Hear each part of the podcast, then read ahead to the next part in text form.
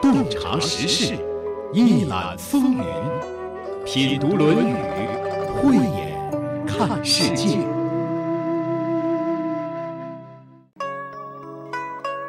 如果我问你，你的生活中快乐多还是烦恼多，你会怎样回答呢？反正我在我的身边总能看到那么多的烦恼、不悦、抱怨、焦虑，甚至痛苦。再看看我自己，真的就是看起来的那么欢乐吗？其实，在我内心的深处，也有没有处理好的情绪，也有没有打开的心结。在上期节目当中，我们谈到，孔子的生命状态是闻风相悦，气象万千。瞧瞧人家，怎么总能那么高高兴兴的，没有烦恼呢？他有没有秘诀？你别说，他还真有。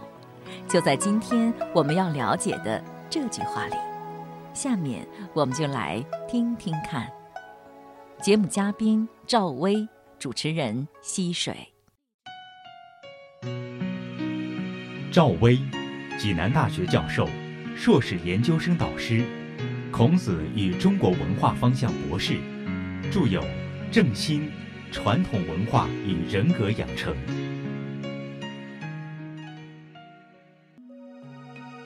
子曰：“不患无位，患所以立；不患莫己知，求为可知也。”这是一句听起来特别像说教的话，尤其是在把名与利看得特别重的今天，怕的就是没有位子。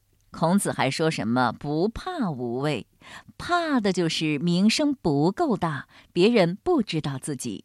孔子还说什么“不怕没人知道自己”，这完全是和我们当今很多人的价值取向背道而驰吗？反正不是孔子错了，就是你错了。这句话看这个字面，我觉得还是挺好理解的。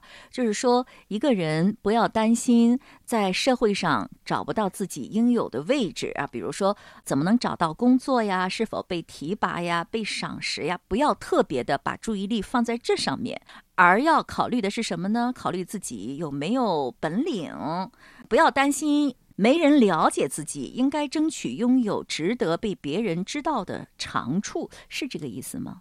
嗯，基本上是这个意思。那基本还有补充？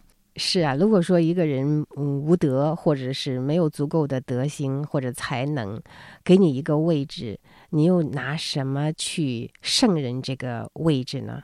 你加了一个德行，我光说的本事，这是不够的。对，德要配位，咱们说德行要跟这个位置要相配，德不配位，必有灾殃嘛。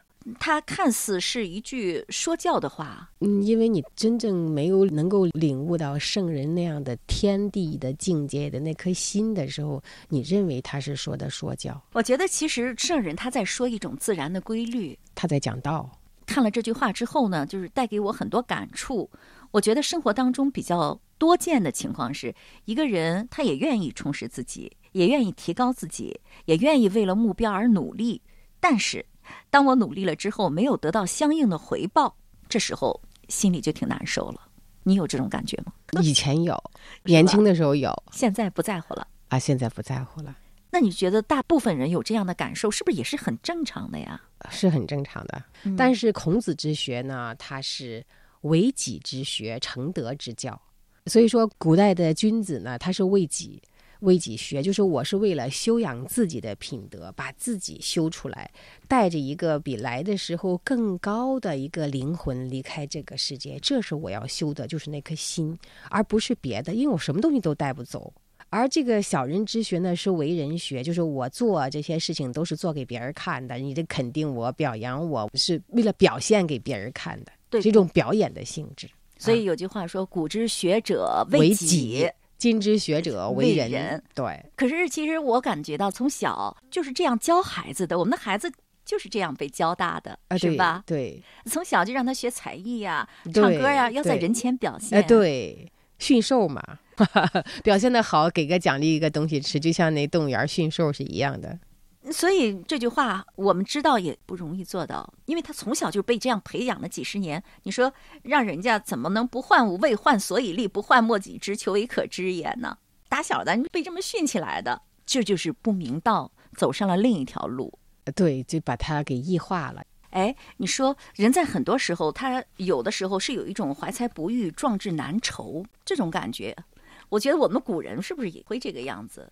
普通人就会这样，但是圣人不一样，他不会怨天尤人。你说这句话就是让每个人都不要怨天尤人，是吗？对你，比如说我们山间的一束一束兰花，它开不开，它也不是为了开给谁看的，就是你看不看它，它都在开，它就把它绽放它自己的生命状态。那你说我开花就是为了开开给你看的？女为悦己者容，是为知己者死，那还是为了表现给别人看的，它不一样。我觉得这句话值得当代的每个人好好的学一学。单纯的学习还不够，还得有生活当中的历练。你比如说，孩子在小的时候教他音乐，教他弹钢琴，教他一些体育运动的时候，不要让他为了竞技，或者是为了显示，为了得到别人的承认，为了考级。而学这个东西，对我记得以前也看过古琴啊，大家表演古琴的时候，我就在想，哎，这古琴的声音怎么这么小呢？后来才知道，古琴是抚给自己听的，对，它不是表演给别人看的。可是现在我们学唱歌、学音乐，都是表演，那就失掉了学习的真意了。啊，对。我也平时的时候弹弹古琴，你会发现那个古琴的声音只是跟自己有关系的，你是会随着你的心情的不同，你弹出来的曲子都会有所不同。不同的曲子，它会，啊，养我们的五脏。有益于我们的身心健康，就是说孔子说弹那个文王操，他会能够通过弹这个曲子，他知道这个曲子是谁写的，这个人长得什么样，他的生命气象是什么，他都能够印出这个东西来。说到这儿，我就再次想起了那句话啊：“君子之学为己，小人之学为人。古之学者为己，对；今之学者为人，对。你弹琴是为自己弹的。”对，有知音听到了，自然会来找你的，是吧？对，是会有知音的。那这样的话，就不用为别人是否给自己掌声而患得患失了啊！对，你会把权力放在自己手里，你不会把权力放在他人手里。那自然的，不管我做出了怎样的努力，不管你满不满意，你挑不挑我的毛病，我根本就不在乎。对他也不会患得患失，也不会宠辱若惊。因为你只要把权力拿到外面去，你总想给表现给别人看，表现的好，或者人家别人宠你，你很很高兴了；不宠你，你又很失落了。你心不在自己身上。其实最好的一个生命状态是身心合一的，就是你的心要拿回自己身上去，守住自己的那个心神。所有的关系的和谐的前提，首先要自己身心合一，身心和谐。这个和谐了，人与人之间的和谐，人与自然的和谐才能够谈得上。其实学习是为自己，那么在这个过程当中，一定会遇到知己的。德不孤，必有邻，是吗？对，德不孤，必有邻。所以我们不必去追求别人的赞赏、赏识。对你，只要是本着自己的心去做人做事儿，与人为善。呃，其实你会发现，群众的眼睛都是亮的。你做过的事情，别人是都能够看得到的，也会给你一个公正公平的评价。所以，我们中国的古人曾经还奉行这样一种理念。达则兼济天下，退则独善其身。不为良相，便为良医，都可以。实际上，真正一个通达了这个天道的人，他是可以呃，既为良相，也为良医的。就像咱们说的这个张仲景，那个写《伤寒杂病论》，他本来就是张长沙长沙的太守。啊，您说到这儿的时候，我又想起了曾经我们和这个节目的另一位嘉宾马老师谈过的诸葛亮。诸葛亮在隆中耕地的时候，虽然对天下的形势了如指掌，也知道该怎么办，但他并没有从政的这个想法，也并没有想投靠谁，实在是被刘备打动了才出世的。你看这样一个有才能的人。他对世界的形势 了如指掌，对，但他并没有想投机，靠这个来发财致富或者有什么权势。说到这儿，我就觉得找到这个读《论语》的快乐了，就是主宰权要自己掌握，不要把它放到外面去，要拿到自己手里来。因为你知道这个道呢，它既是道德，也是道理，也是方向。你知道自己在道上就行了，你不需要让别人证明我在道上，我在道上，或者是你看我在不在道上，我在不在道上？你真的在道上，你是不需要给问别人，随时要别人说，你看我在不在道上？你是不是我在道上？你应该鼓励鼓励我，他不需要，是 因为没在道上，所以特别需要别人的鼓励，对，需要别人的认可。真的在道上是不需要的，太好了。我们总是把这个决定权。交给别人，实际上等于让别人左右自己的命运了。对，活得很苦，活得真的是很苦。说到这儿，我就想起了孔子的另一句话。有人问孔子说：“你怎么不从政啊？你那么有才能，是吧？有这么多弟子。”孔子就说了一句话：“说书云，《书经》上曾说：‘孝乎为孝，有于兄弟，施于有政，是义为政，奚其为为政？’”这句话就是说，我在家里孝顺父母啊，有爱兄弟啊，这就是为政。对呀，啊，给大家再解释一下，这怎么就是为政呢？为政，我们都要是要治理一方啊，要大权在握。我给你讲个最简单的例子吧，在那个英国的，好像威斯敏斯特大教堂有一个墓碑，是个无名氏的墓碑。那个墓碑啊，自从它有了之后呢，它就是全世界络绎不绝的人去瞻仰那个无名氏的墓碑，甚至超超过了很多那个政要的墓碑。那个墓碑上写的是什么呢？说我在年轻的时候啊，我就想着改变这个世界。后来呢，等我年纪大了一点，我发现我不能改变这个世界，于是我想改变我的国家。但是后来我发现我也不能改变国家，于是呢，我就想着能够改变我的家庭就不错了。但后来我发现我也不能改变家庭。当我行将就木的时候，我突然间发现，如果是我能够早一点认识到。我如果说先改变我自己，进而用自己的力量去影响带动家人，我或许能够改变家人，或许能够改变一个地方，可能会影响一个国家。这句话是这么简单。听说那个曼德拉呢，看了这个无名氏的这个墓碑之后，如醍醐灌顶，回去之后呢，就改变了自己的做法。其实他这句话呢，就跟咱们中国传统的经典，就是刚才孔子说的话是一样的。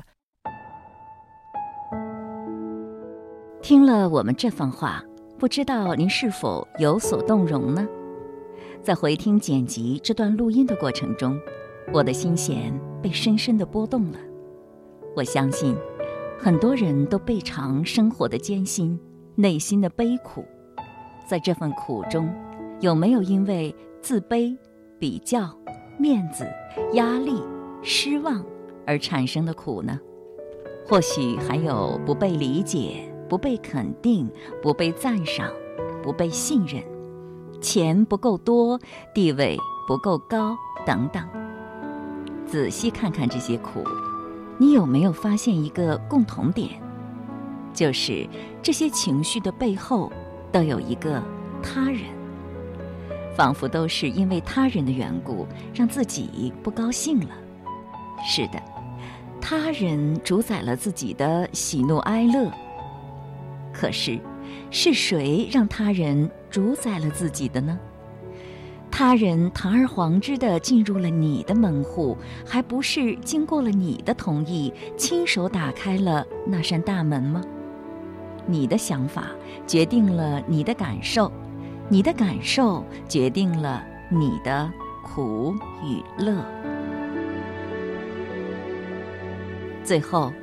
我想用《荀子·大略》中的一句话来做这句话的解读：“是君子之所能不能为。君子能为可贵，不能使人必贵己；能为可信，不能使人必信己；能为可用，不能使人必用己。故君子耻不修，不耻见污；耻不信，不耻不见信。”耻不能，不耻不见用，是以不诱于欲，不恐于匪，率道而行，端然正己，不为物轻侧。夫士之谓成君子。这句话的大意是：作为一名士和君子，有能做的，也有不能做的。君子应该做到品德高尚。值得被人尊重，但不能使别人一定尊重自己。能够做到忠诚老实而值得被人信任，但不能使别人一定相信自己。能够做到有才干被人任用，但不能使别人一定任用自己。所以，君子把自己修养的不够看作耻辱，而不把被人侮辱看作耻辱；把自己不讲信用看作耻辱，而不把不被人信任看作耻辱；把自己无能看作耻辱，而不把不被任用看作耻辱。因此，君子不被荣誉所诱惑。也不会被诽谤所吓退，他遵循道义来做事，严肃地端正自己，不被外界事物所左右，这才叫做真正的君子。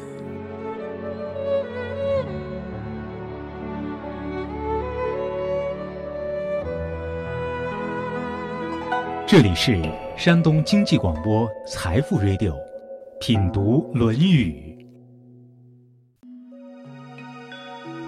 子曰：“深乎吾道一以贯之。”曾子曰：“为。”子出门人问曰：“何谓也？”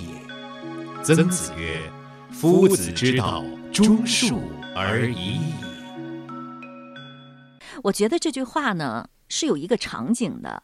我的感觉是，屋里有三个人：孔子、曾子、门人。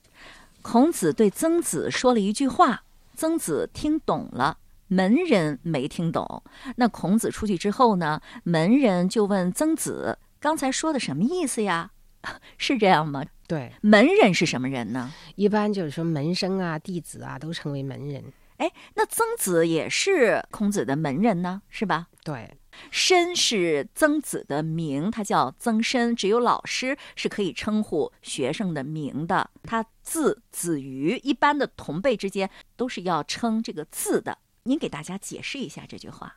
孔子说：“我的学说呢是贯穿着一个基本的原则。”曾子说：“是的。”老师出去之后呢，这个其他学生就问说：“老师说的这是什么意思啊？”曾子回答说：“老师的学说啊，就是忠恕二字啊。”在这句话当中，孔子称曾参的时候，我看到后面加了个叹号。你你觉得这个标点符号包含了一种什么情绪？有什么特别的意思吗？我自己认为哈，这是孔子呢发自肺腑的在说：说参呐，平时我体悟体证的道啊，都可以用一个东西来贯穿它。从这句话呢，我推断，孔子此时应该是到了晚年，他呢已经了悟了宇宙人生的。真理和实相，而曾参呢还没有彻悟，他不能够印证到这一点。这一点呢，孔子是看得非常清楚的，所以呢才讲了这番肺腑之言。因为曾子呢在体悟了天道的孔子的面前呢，就如同一个透明的人，他起心动念或者他的言谈举止呢，没有什么是能够瞒得过夫子的慧眼的。那你说，这里孔子跟曾参说了这么一句话之后？曾子就答了这么一个字“为”，是的，他这个“是”等中又包含了什么样的感情呢？对，“为”是一个恭敬的应答词，就表示非常恭敬的说：“哎，好，是就这个意思。”他有那个听懂的意思吗？他认为他懂了，但是曾子所体证到的以一贯之呢，未必就是孔子所讲的那个以一贯之的那个意思。所以说，孔子出门之后呢，别的弟子问曾子说：“哎，你们说的是什么意思呀？”曾子回答说：“先生之道就是忠恕二字，这是他理解的那个道，那个一以贯之的道。不过还有人这么说，就是说，实际上呢，曾子也未必就是这么想的，因为门人呢比他的水平还要低一点，他怕说深了呢，门人不懂，所以就讲了忠恕这么两个字给门人听了。因为忠恕为道不远嘛，门人的境界呢与曾子的境界就又有差距了。所以说曾子呢也无法给他讲明白老师说的那个道是什么意思。但是他知道呢，从中术二字下手呢是不会有问题的，是因为这都是中也好，术也好，都是跟心有关系的。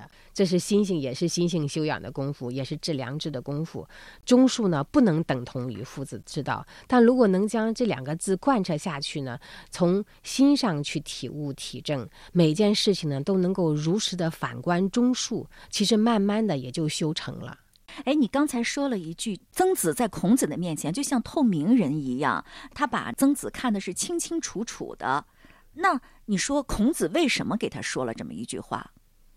因为他想告诉他呀，想告诉他这个道是什么？呃，对，发自肺腑的把他体悟的东西想要告诉他。因为一旦体悟了天人合一呢，也就是体悟了人与自然之间的那种浑然一体。一个人在满足了基本的生理需求的基础上呢，要把欲望降到最低。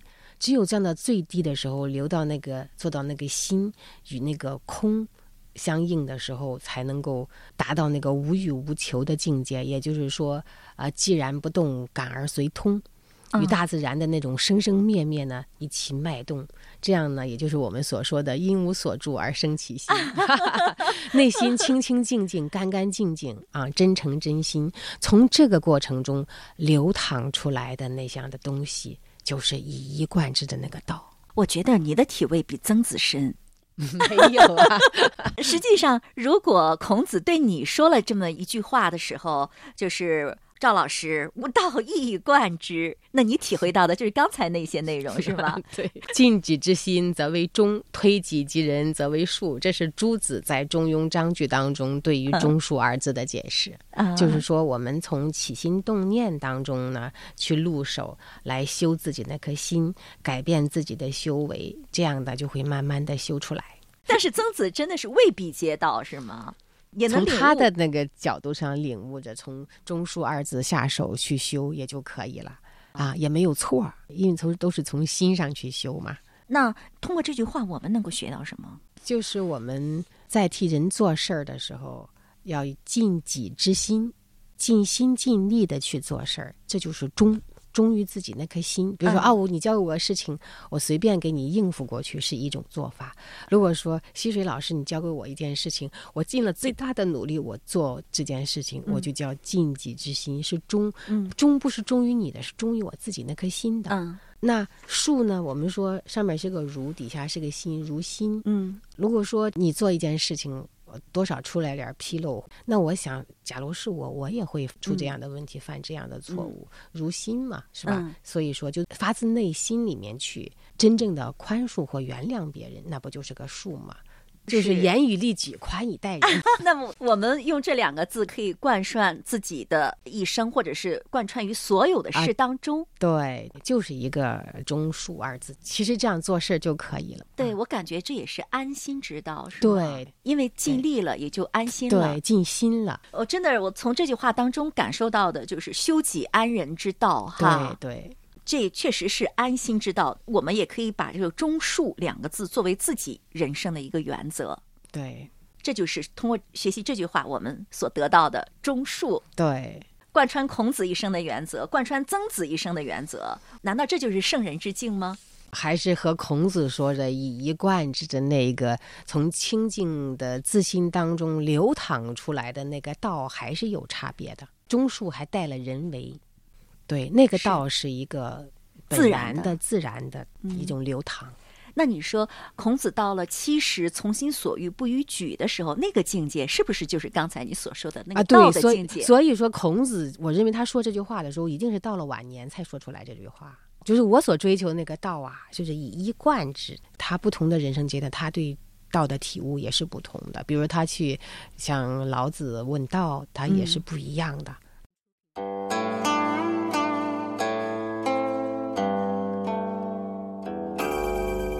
记得子贡就说过一句话：“夫子之文章，可得而闻也；夫子之言，性与天道，不可得而闻也。”我想，这性与天道就是这句话当中的一。既然连孔子的学生都难得听到，我们不妨暂且把这一放一放，去关注中术。因为中树通向一。子曰：“生乎吾道一以贯之。”曾子曰：“为。”子出门人问曰：“何谓也？”曾子曰：“夫子之道，忠恕而已矣。”距离节目结束的时间还有几分钟，我就多说几句。说到这个“恕”字，我想起了孔子家语当中有这么一句话：“孔子曰，君子有三恕，有君不能事。”有臣而求其始，非恕也；有亲不能孝，有子而求其报，非恕也；有兄不能敬，有弟而求其顺，非恕也。是能明于三恕之本，则可谓端身矣。这句话从否定的角度告诉我们什么是恕。有领导在。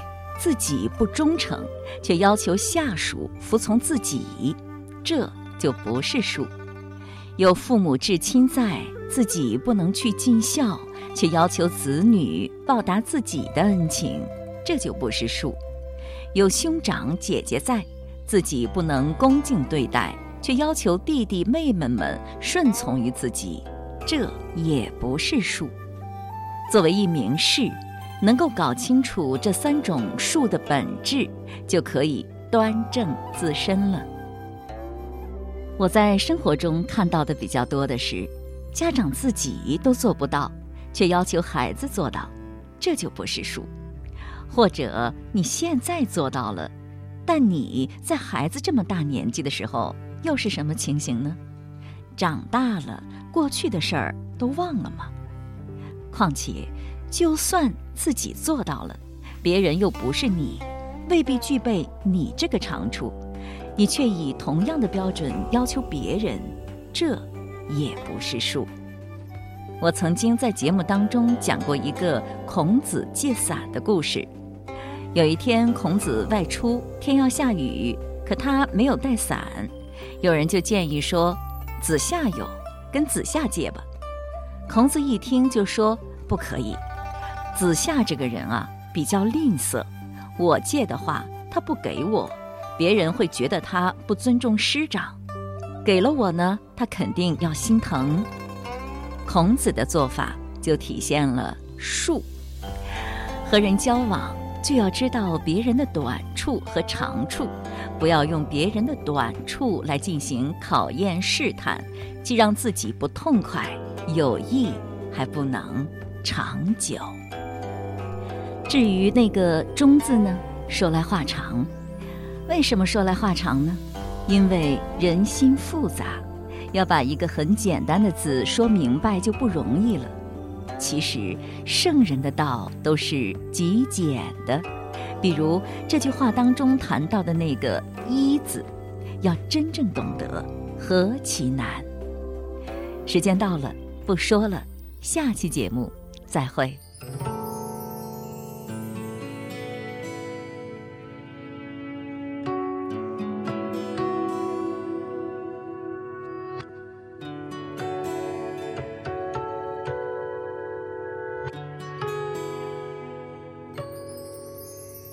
兰之意，洋洋其香，